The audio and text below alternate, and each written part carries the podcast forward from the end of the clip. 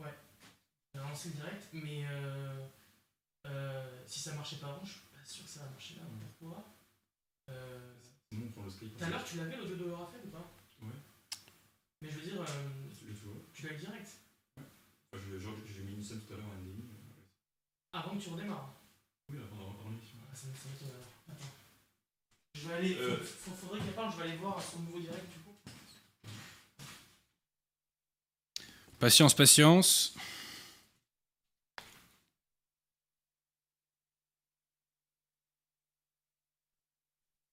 Allez-y, Raphaël, peut-être comme Jean Laporte a corrigé les problèmes. Parlez, par- par- parlez- parlez un petit peu. un, deux, un, qu'on- deux. Qu'on puisse avoir le retour du, du chat.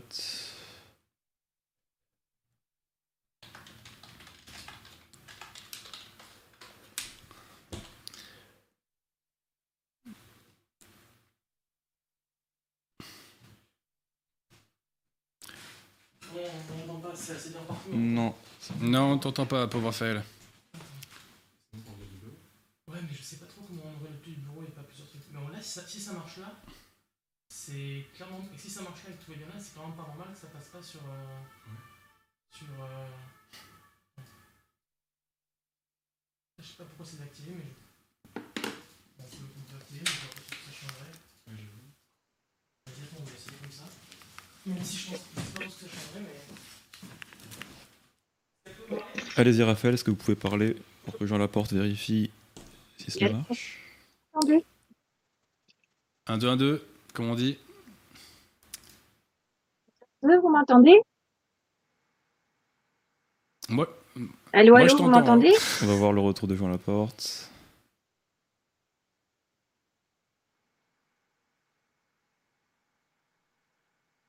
Allô, vous m'entendez? Jean Laporte, vous m'entendez? Et Alors est- Là, on a entendu. hein. Ah, On entend. ouais, on entend, c'est bon. voilà, Miracle, miracle. Mer- merci, Jean Laporte. Deo gracias. ce génie. Bon, Ouais, tu peux y aller, Raphaël. Excusez-nous pour ce- cette latence. C'est pas grave, c'est pas grave. Le diable est pas content, voilà. De toute façon, euh, par- ici, nous avons l'habitude de, de nous faire attaquer par les antéchrists, hein, malheureusement. hein. Enfin, c'est- d'un certain point de vue, c'est un bon signe. Bref, euh, tu as la parole, Raphaël. Très bien, alors je vais reprendre depuis le début si on m'a pas entendu au dé- le début de mon intervention. Donc, je Bah là, c'est moi qui entends plus, là. que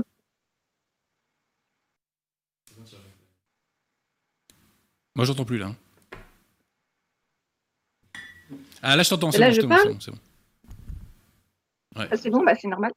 Donc, euh, donc, les conséquences de l'affaire Navalny, aussi bien euh, pour la géopolitique de l'Europe que pour la relation franco-russe. Donc, nous avons entendu depuis les trois dernières semaines euh, énormément d'informations, parfois contradictoires, euh, concernant cette affaire. Donc, il s'agit d'Alexei Navalny, un avocat de 44 ans, qui aurait été empoisonné lors d'un de ses déplacements en province russe. Il a été hospitalisé en urgence euh, en Sibérie, dans un hôpital de Russie. Et ensuite, au bout de deux jours, son état s'étant légèrement amélioré, il a été transféré à Berlin, en Allemagne, où il est toujours euh, soigné, même si son état récemment s'est amélioré. Alors pourquoi un, si grand intérêt autour du personnage d'Alexei Navalny? Eh bien, tout simplement parce que Navalny a le statut d'opposant officiel de Poutine. Donc, euh, c'est vraiment la coqueluche euh, des médias atlantistes, autant américains que européens, euh, qui le considèrent comme euh, le chevalier blanc contre le méchant Poutine. Et bien évidemment, euh, le fait qu'il soit empoisonné dirige tout de suite les regards contempteurs contre Poutine, de toute la communauté internationale contre Poutine, qui serait, comme d'habitude, un méchant autocrate totalitaire qui veut réduire au silence et éliminer, avec des méthodes de KGB bien évidemment, tous ses opposants. Et donc euh, tous, les, tous les diplomates du G7 reprennent en en cœur cette rengaine en demandant euh, instamment à Moscou de produire euh, des, des explications euh, sur cet événement.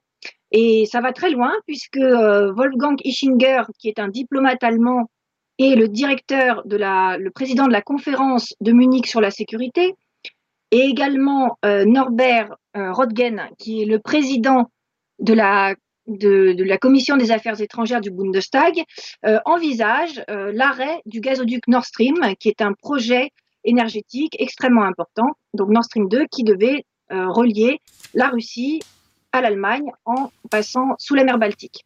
Donc, euh, qu'est-ce qui est important euh, de comprendre dans cette affaire? Évidemment, c'est qu'il y a énormément de désinformation.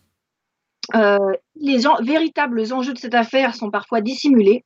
Donc, je vais tenter dans, cette, dans cette petite intervention de remettre à plat le puzzle et de donner l'explication la plus factuelle possible. Donc tout d'abord, pour revenir sur euh, le personnage d'Alexei Navalny, il est lui-même, comme je disais, un avocat. Son père euh, était un militaire. Euh, Prêtez-y attention parce que ça aura de l'importance plus tard. Et sa mère euh, était économiste. Donc il s'est fait rapidement remarquer comme critique de Poutine dès 2010 où il a traité le parti de Poutine de parti de voleurs et d'escrocs. Euh, ensuite, à partir de 2011, il a créé la Fondation Anticorruption, qui ensuite a été fermée tout récemment en octobre 2019, car elle était considérée euh, par le ministère de la Justice russe comme un agent étranger. Et bon, il se trouve qu'il a été établi qu'il y avait vraiment des financements étrangers euh, à cette fondation. Donc, il est naturellement pour l'inclusion de la Russie dans l'Union ah européenne rien que ça, et un avec l'OTAN. Euh, il faut quand même dire que ce personnage n'a pas une image aussi lisse euh, qu'on voudrait bien le prétendre, c'est-à-dire qu'il a eu quand même pas mal de démêlés avec la justice, euh, pour beaucoup de manifestations interdites, parfois aussi pour une histoire de détournement de fonds. également, il avait diffamé un député qu'il avait traité de toxicomane, il a été condamné pour. Donc, bien évidemment, euh, l'Union européenne et la CEDH crient à la persécution, mais bon, il n'y a jamais de fumée sans feu. On peut se dire que c'est pas non plus. Euh, oui, d'ailleurs, c'est un euh, truc que je donne aux gens. Si vous voulez pas de problème avec la justice, ne passez pas votre temps à commettre des infractions pénales. Hein ça, aide. Voilà. Je, te recède la parole. Merci. Donc, il faut bien quand même que nos auditeurs prennent note de la disproportion immense entre euh, l'image euh, fabriquée de toutes pièces par nos médias et la réalité du poids de cet opposant. Et ça s'est vu à plusieurs occasions. Je vais prendre quelques exemples. Tout d'abord, euh, il a été candidat à la mairie de Moscou. Il a perdu contre le maire sortant à 30%, contre le maire à 52%.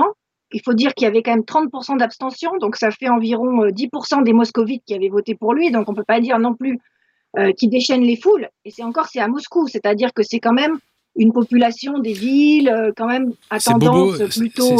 C'est Bobo Moscou aussi ah bah il y a beaucoup il y a beaucoup de il y a une certaine une certaine tranche de la population qui est franchement pro-occidentale, ce qui est beaucoup moins le cas dans les régions. Donc c'est vraiment on peut dire l'endroit le maximum le terrain le plus favorable le maximum. Voilà, tout à fait. Il n'a pas fait non plus des étincelles. Euh, on l'a vu également euh, quand il y a eu euh, un sondage du centre Levada, qui est quand même assez réputé pour bon, être assez modéré. C'est pas du tout un centre pro-poutinien, qui en, en, novembre 2019, lorsque le, le fonds de Navalny a été fermé, euh, a, euh, a, posé la question euh, aux, gens sur leur avis sur cette, sur cette fondation. Et à cette occasion, on s'est aperçu qu'il n'y avait que 9% des gens qui, qui soutenaient son activité, 25% qui étaient contre, et notamment 30 qui étaient tout à fait pour les poursuites qui étaient engagées contre lui, et 30% qui soit n'étaient pas au courant, soit étaient complètement indifférents à ce qu'il faisait. Donc voilà, on se retrouve toujours à, peu près 9-10 de gens qui, bon, qui ont euh, des intentions de le soutenir, mais on, est quand même, euh, et c'est pas des résultats de votes nationaux non plus. Hein, donc euh, c'est quand même extrêmement surfait sa, réputation de, de dissident favori dans les médias, d'être la coqueluche comme ça des médias atlantistes. Donc, il faut quand même reconnaître, comme je disais, qu'il est apprécié par une partie des élites pro-occidentales, par ce qu'on appelle voilà, les intellos, moi, j'ai quelques collègues euh, de l'université euh, qui l'aiment bien, hein, bon, ça c'est vrai, mais il faut pas non plus euh, crier au ras de marée. on peut dire qu'il a un poids politique qui est quand même plus proche de Asselineau ou Cheminade. C'est pas du tout voilà, le, grand opposant, le grand rival de Poutine. Et j'ajoute qu'en 2017, 40% des Russes ignoraient complètement son existence. Voilà. Donc c'est une, c'est une baudruche superfusion dans leur contexte. Ouais, Complètement. On connaît ça en France aussi. Et donc, d'autres. Oui, on, a, on, a, oui, on en a aussi. Et également, euh, donc je reviens maintenant, maintenant que j'ai présenté le personnage, je reviens sur l'affaire elle-même. Donc, comme je l'ai dit, euh, il y a très peu euh, d'intérêt pour les Russes euh, à, à, le, enfin, à s'en débarrasser, puisque d'une part, euh, il est, enfin, ça ternirait l'image de la Russie, et ça le fait, c'est l'effet que ça a de, de, de vouloir supprimer ses opposants. D'autre part, comme je dis, il a une très faible importance politique. Et également, euh, il a une, aussi un rôle assez important au, dans la politique russe. Alors, euh, euh, c'est-à-dire qu'on on, on, connaît, on connaît bien euh, son, sa réputation d'être un agent euh, pro-occidental, ça tout le monde le dit. D'ailleurs, en 2010, il était allé étudier à Yale ah, dans le bah, cadre d'un programme qui s'appelait Yale World Fellows. C'est peut-être un petit clin d'œil qu'il a fait à Skulls and Bones. Allez savoir, oui. allez savoir, allez savoir. Et donc, euh, peut-être. Et donc, euh, d'ailleurs, il a été accusé par des journalistes russes, mais aussi américains, de vouloir préparer une révolution orange en Russie. Mais ce qu'on ignore souvent, c'est qu'il est aussi soupçonné d'être un agent double qui pourrait aussi servir euh, les intérêts de certains groupes du Kremlin, euh, en faisant pour eux du renseignement contre des rivaux euh, qui voudraient aussi essayer de conquérir le pouvoir en Russie. Et puis, on peut dire aussi que son rôle de, canaliser l'opposition russe en la, regroupant, en la menant, qui n'est d'ailleurs pas très loin aussi du rôle du FN. C'est-à-dire, il, re, il, regroupe tous les opposants, il les mène euh, voilà, sur les barricades, mais finalement, euh, son effet est quasi nul puisqu'il ne représente aucune menace. Euh, je note aussi qu'il n'attaque jamais Poutine frontalement, il ne le cite jamais. Donc, il ne représente pas du tout un danger dans son activité. Donc, il, a aussi son rôle à l'intérieur du jeu politique russe et en aucun cas le pouvoir n'aurait un intérêt à l'éliminer. Donc, concernant cette affaire, on voit que les Russes n'ont pas d'intérêt à l'éliminer, mais également, on se rend compte avec la, les, certaines révélations, notamment d'un ingénieur chimiste qui a lui-même élaboré le Novichok. Donc, le Novichok, c'est soi-disant euh, l'agent, euh, le poison euh, chimique, l'arme chimique qui a été utilisée pour l'empoisonner, eh bien que c'est clairement de la désinformation, puisque ce chimiste qui s'appelle Léonid Rink affirme que d'une part, s'il avait été vraiment empoisonné par ce, ce poison, il ne serait pas dans le coma, il serait mort. D'autre part, dans un espace confiné comme un avion, d'autres personnes auraient été contaminées, ce qui n'est pas le cas.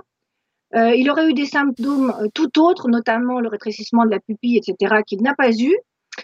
Et puis également, euh, ce que met en évidence cet ingénieur, c'est que euh, les Russes n'ont plus du tout le monopole de, ce, de cette arme secrète, soi-disant, puisque d'une part, il y a eu beaucoup de transfuges euh, qui, ont, enfin, qui, ont, qui ont divulgué la, la, formule de cette arme à, enfin, notamment aux Allemands, aux Américains. Mais de toute façon, cette formule serait du domaine public depuis 2007, puisqu'elle a été publiée par un, par un chercheur russe. Donc, du tout, on ne peut pas du tout croire que les Russes ont le monopole euh, de cette arme.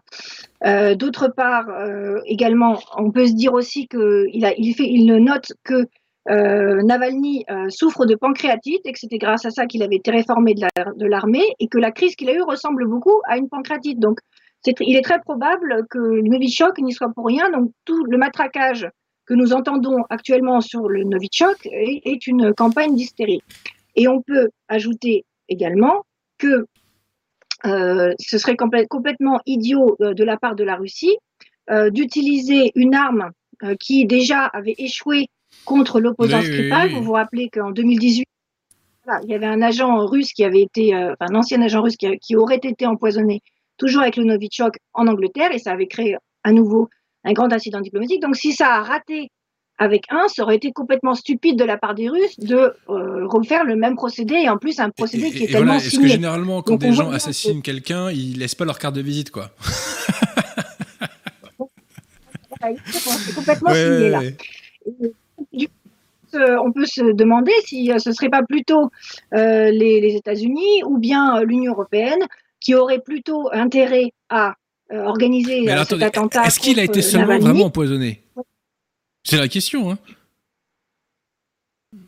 Ben, les Russes disent que non. Euh, les médecins russes euh, qui l'ont euh, accueilli à l'hôpital. moi, ça me rappelle l'affaire Laborie pendant le, pendant le procès de Rennes de l'affaire Dreyfus. Mon cher confrère Laborie se prend un coup de pistolet dans le dos à bout portant. Et cinq jours plus tard, il replaide tranquillement le procès du siècle avec la patate, quoi. bon, voilà, au d'un moment, ça, ça, me rappelle un peu ça. Mais excuse-moi, je t'ai coupé. Oui, oui, non, mais ça, y ressemble beaucoup. Donc, on peut se demander si finalement ce ne serait pas plutôt euh, les Américains ou les Européens qui auraient intérêt euh, à supprimer euh, Navalny, en tout cas, ou, Navalny leur, aurait pour eux plus de valeur en tant que martyr que en tant que hmm. militant politique qui finalement ne pèse pas grand-chose. Donc, n'oublions pas en plus le moment auquel a éclaté cette affaire, c'est-à-dire après l'échec de la du mouvement contestataire en Biélorussie, euh, on se rappelle qu'il y avait euh, la, candidate euh, qui était soutenue par l'Union européenne qui, s'était, qui, avait, qui, avait quitté la Biélorussie, qui était partie, je crois, à Vilnius parce que voilà, il y avait, elle s'était rendue compte qu'elle se sentait menacée et parce que, il faut bien le dire, les, la contestation ne menait à pas grand-chose et finalement les troupes un petit peu petite parencèse, Donc, je, souligne que Loukachenko a été élu avec, moins de, avec un pourcentage plus faible que celui de Jacques Chirac en 2002. Hein. Je, voulais préciser. Hein. Voilà. Vas-y, je te recède la parole. Euh, merci. Donc, euh, donc c'est vrai que ça, quand même, le calendrier est étrangement favorable aux, forces de l'Union européenne et des États-Unis pour continuer leur offensive et leur avancée contre la Russie et pour euh, eux-mêmes avancer leurs pions de plus en plus à l'est en Europe. Et alors là où les choses se, pimentent un petit peu, c'est parce que la Russie, au lieu euh, d'avoir une réaction un petit peu à se justifier, à dire non, non, euh, nous n'avons pas euh, commis de crime, etc., comme ça a été toujours le cas pendant la période soviétique, à, à dénier des accusations où on disait toujours que la Russie voilà, était une menace, que la Russie voulait envahir l'Europe, etc. Et la Russie adoptait toujours cette, posture d'auto-justification et elle l'a fait malheureusement jusqu'en 2018 avec Skripal, où pareil, elle a nié les accusations, elle dit non, non, nous n'y sommes pour rien. Et bien là, on voit que la Russie euh, reprend l'offensive, reprend l'initiative, et que euh, donc elle, a un certain, une certaine audace pour euh, convoquer le, donc, le 9 septembre, il y a une semaine, l'ambassadeur d'Allemagne, en, en, le, déjà en exigeant plus de renseignements, puisque quand même Navalny est un citoyen russe, donc pour savoir euh, ce qu'il en était, parce que euh, autant les docteurs russes ont communiqué à leurs collègues allemands tout, euh, toutes les informations nécessaires quand ils l'ont transféré en Allemagne, autant la, la, réciproque n'a pas été vraie. Ils ne savent pas du tout ce qu'il en est, ils n'ont pas reçu d'analyse de la part de leurs collègues. Euh, et donc, comme l'a dit le ministre russe des Affaires étrangères, maintenant toute la responsabilité de cette affaire euh, et sur les épaules de l'Allemagne et de leurs alliés européens et de l'OTAN. Donc, d'une certaine manière, c'est un peu la réponse du berger à la bergère. Disent, bah, maintenant que vous avez fait tout ce bazar, expliquez-nous ce qu'il en est, parce que nous, on n'y est pour rien. Et donc, on se rend compte que finalement, c'est une cette opération de désinformation est en train de rater complètement. Euh, et, euh, et, certainement, euh, les, maintenant, les, les, Européens vont être bien en mal de justifier ce qui s'est passé. Voilà, donc ça c'est ce que je voulais dire, les précisions que je voulais apporter, parce que dans ce, dans ce bruit parasite, on entend tout et n'importe quoi, donc je voulais voilà, rappeler certains éléments qu'on n'entend pas toujours dans les médias français. Et la deuxième chose que je voulais aborder, bien évidemment, c'était la relation franco-russe. donc, ce qui est vraiment regrettable, ah non, il y a une chose que j'ai oublié de dire, c'est que évidemment, donc tout ça est fait, évidemment, je reviens, euh, pour euh, empêcher euh, tout, le but de cette manœuvre, comme je l'ai dit, mais je réinsiste, euh, c'est d'empêcher la construction du Nord Stream, donc ce gazoduc qui est à 95% fini et qui est décisif pour les échanges, les échanges entre la Russie et l'Allemagne et même l'Europe. Et comme par hasard, les, les premiers concurrents euh, de, euh, du Nord Stream, ce sont les Américains, puisque si les Allemands n'achètent pas le gaz russe, ils vont s'adresser euh, au gaz de schiste américain. Donc, on voit bien que les Américains ont tout intérêt à financer et à soutenir cette campagne de désinformation contre la Russie et à brouiller la Russie et l'Allemagne. Donc, on va voir ce qu'il en est, mais pour l'instant, comme je disais, il est très probable que tout capote et que ce soit finalement les Allemands qui soient obligés de se justifier de cette situation et de, bah, de restituer Navalny dont ils ont les soins. Voilà, donc pour finir, je voulais revenir donc sur la relation franco-russe. Alors, à votre avis, que s'est-il passé? Est-ce que, qu'est-ce que vous en pensez, Adrien? Est-ce que euh, le président Macron euh, a euh, exigé d'avoir des sources fiables Juste avant, ma chère Raphaël, figure-toi que juste avant que je que, que j'arrive dans les studios, j'ai vu que Macron avait demandé, je cite, une clarification à la Russie. Oui, ce matin. LOL. Pour qui tu te prends, gros? Oui. Non, mais c'est comique, c'est grotesque. C'est grotesque d'exiger ça de la part de la Russie alors que bah, ce n'est pas du tout euh, ses affaires. Et évidemment, la France euh, s'est jointe euh, au cœur de récriminations contre la Russie. comme dans l'affaire Skripal, sans avoir le moindre début de preuve, la, France a condamné la Russie. Voilà, donc on a, on a vraiment affaire ça, à fondamental, un C'est-à-dire que pour avoir une opinion sur un dossier, il faut connaître les pièces du dossier et les faits du dossier. C'est, ça me fait rigoler, les gens qui veulent me clasher sur l'affaire Dreyfus alors qu'ils n'ont même pas lu le dossier, vous voyez. Bon, c'est grotesque. Si on veut avoir une opinion sérieuse bah sur un dossier, il faut examiner les pièces du dossier. C'est pas sérieux sinon.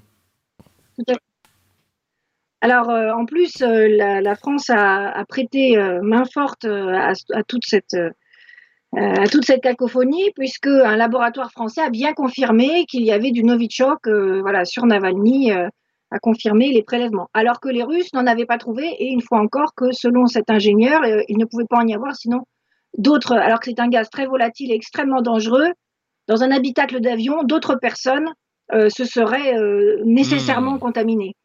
Donc, c'est complètement ridiculisé en, finalement ça sent en le, le James Bond de huitième zone.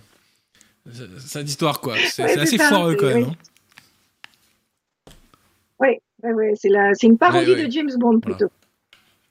finalement, on a, on, on a à nouveau un exécutif paillasson donc, qui s'exécute au doigt et à l'œil à chaque fois qu'il euh, reçoit des consignes euh, de l'Union européenne et de Washington. Donc, d'une part, évidemment, euh, c'est un gros problème pour la relation franco-russe, puisque alors qu'il y avait un rapprochement qui avait été euh, ébauché l'année dernière, puisque Macron avait reçu en grande pompe Poutine, avait dit qu'il voulait, euh, je cite, créer une architecture de confiance et de sécurité.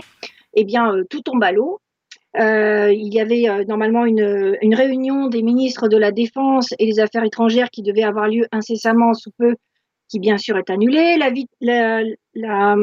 visite de Macron en Russie prévue pour le mois de septembre sera évidemment annulée. Donc, euh, bon, c'est complètement catastrophique. Moi, j'ai dit pour ma part euh, euh, l'importance que revêt à mes yeux la relation franco-russe et la nécessité de conclure une nouvelle alliance franco-russe comme il y en a eu dans l'histoire et qui a toujours été, extrêmement Tu as été rejointe par Zemmour d'ailleurs, hein, qui s'est prononcé pour ça là aussi. oui, d'ailleurs, je pas longtemps. Tout à fait. Il a, il a, je crois qu'il m'a cité parce qu'il dit qu'il cite De Gaulle en parlant, parce que De Gaulle n'a n'a jamais parlé euh, que euh, d'Europe de, l'Atlantique à hmm. l'Oural. Or, moi, dans mon article, je parle bien d'une Europe, d'une, d'une Europe qui aille de l'Atlantique au Pacifique. Et lui a dit, dans son, dans son dernière euh, interview, dans son dernier CNews, il a dit de Brest à Vladivostok. Il a des bonnes lectures, Zemmour, de temps en temps. Voilà, ça va. Et donc, il aurait. donc, on, on, se trouve voilà, dans une situation très, très problématique où la, où la relation franco-russe euh, est très compromise, une fois de plus, et euh, pour des motifs complètement artificiels, parce que euh, ce, type est le cadet de nos soucis. Hein. On lui souhaite le meilleur, hein, mais bon. Bien sûr, c'est un prétexte. Et donc, ça, c'est déjà très grave.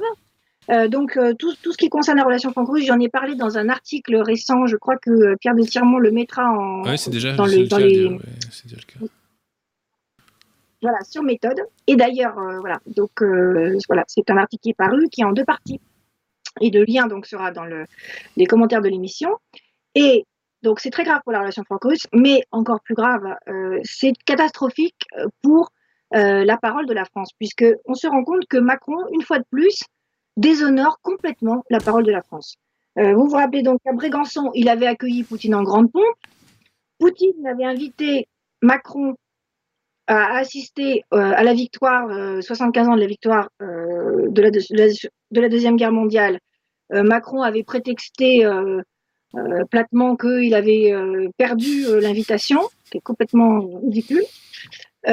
ensuite, malgré cela, Poutine avait renouvelé son invitation au mois de juillet. Macron avait accepté. Et une fois de plus, il va se défiler. Et c'est vraiment catastrophique puisque il, déshonore complètement euh, la parole de la France. Comment est-ce qu'on peut prendre un dirigeant au sérieux autant, euh, Moi, je ne sais... Euh, Hollande avait l'air convaincu dans son anti-poutinisme primaire débile. Autant on a l'impression que Macron a parfaitement conscience qu'il doit sourire à la Russie, mais qu'il ne le fait pas en raison d'espèces de pesanteur qui l'empêche voilà, d'aller dans ce sens finalement. Quoi, tu vois. On a l'impression qu'il il, est tiraillé en fait quoi. Je ne sais pas s'il est tiraillé. Moi, l'impression que j'ai, c'est que euh, il, fait, le, il fait de ce qu'on appelle des bah, Il envoie dessiner la Russie quand même. Alors pourquoi, euh, pourquoi faire ça? Tu vois ce que je veux dire pour... Bah, pour se donner une image d'ouverture, ouais, il a etc. gagné à faire ça. Hein. Tu vois, il a. Euh, Alors, il y a aussi pour son électorat de droite. Pour l'électorat de droite en plutôt pro-russe. Tu as raison. vrai. Qui est beaucoup pro-russe. Donc euh, voilà, c'est toujours ça de prix euh, pour les prochaines élections. Donc, euh, bon, à titre personnel, j'ai vraiment honte parce que j'ai l'impression qu'on a l'air d'être vraiment les derniers des derniers, qu'on a un eh ben, dirigeant qui ne. La risée du monde diplomatique. Ah, c'est vraiment la risée. Alors que la, France a une telle tradition en matière de diplomatie, mon Dieu. Bah, évidemment, oui, c'est pas tolérant, hein, j'ai autre chose.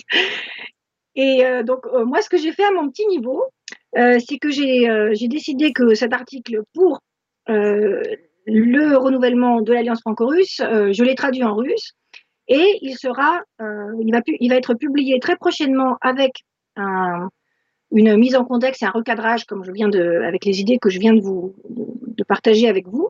il va sortir très prochainement dans un journal qui est le journal principal de la Félicitations, Raphaël. Félicitations.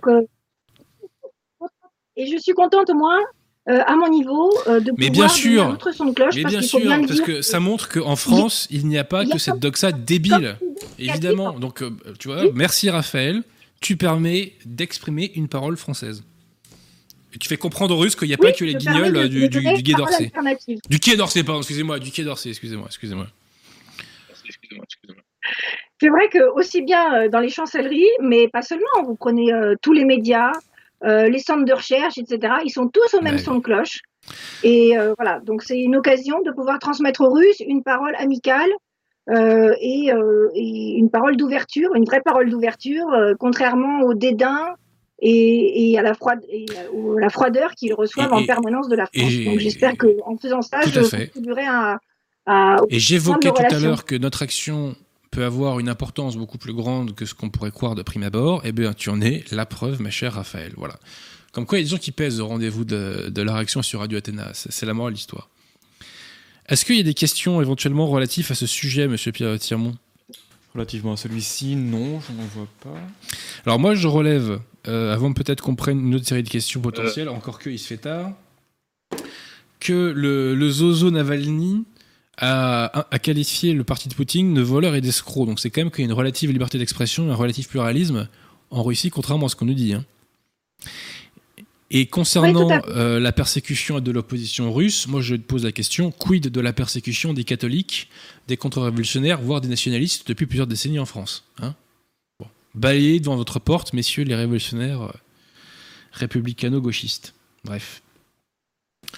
Euh, tu veux ajouter un mot, ma chère Raphaël? Non, non. Bon, alors bah, tu peux peut-être rester avec nous le temps de ces ultimes questions, mais on va pas en prendre 35. Monsieur Pierre Tirmont Je crois que je t'avais posé à peu près tout ce que j'avais. Bon, bah, on va pas faire de zèle, hein. Ouais, ouais.